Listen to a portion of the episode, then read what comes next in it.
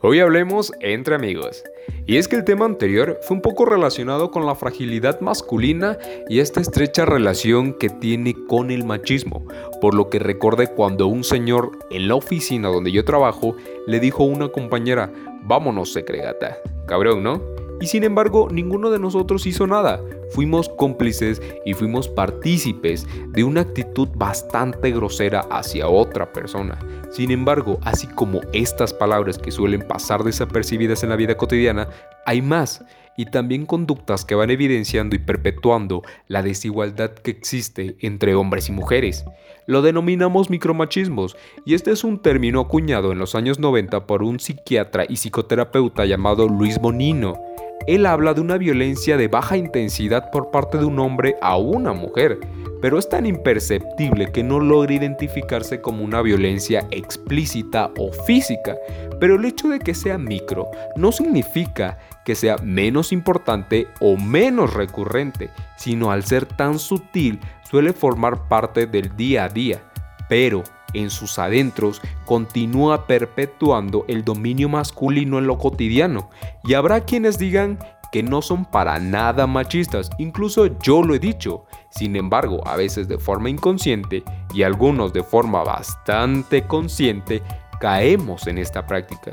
Y esto se da en relaciones de pareja, en relaciones de amigos y en relaciones familiares.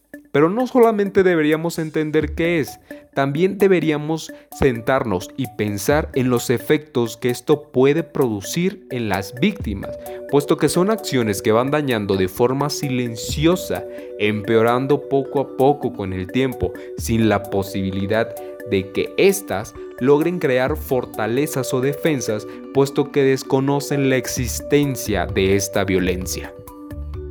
Aquí nombraremos algunos ejemplos. Frases tan usuales como mujer al volante, peligro constante o déjala, anda en sus días. Y todas las mujeres son histéricas.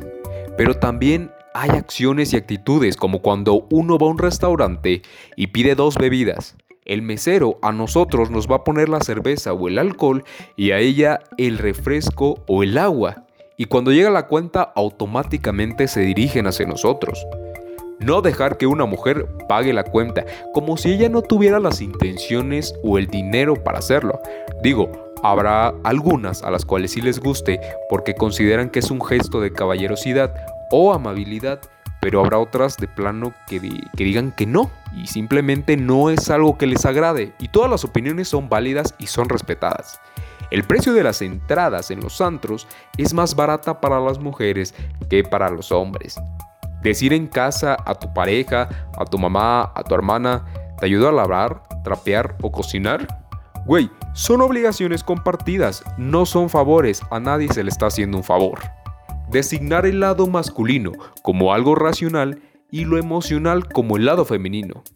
Así como estos, hay muchos ejemplos que acontecen a lo largo del día y a lo largo de los días.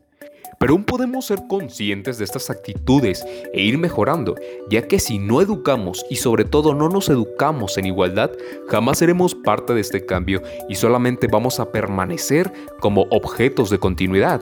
Así también debemos entender que esto será un trabajo constante y de autocrítica con la disposición a desmontarse y construirse desde cero, puesto que si somos tan racionales como decimos ser, entonces debemos tomar esta cualidad y ocuparla en este momento para construir una sociedad mejor. Me despido, yo soy Leonardo Lara y aquí todas las opiniones son válidas. Hasta la próxima.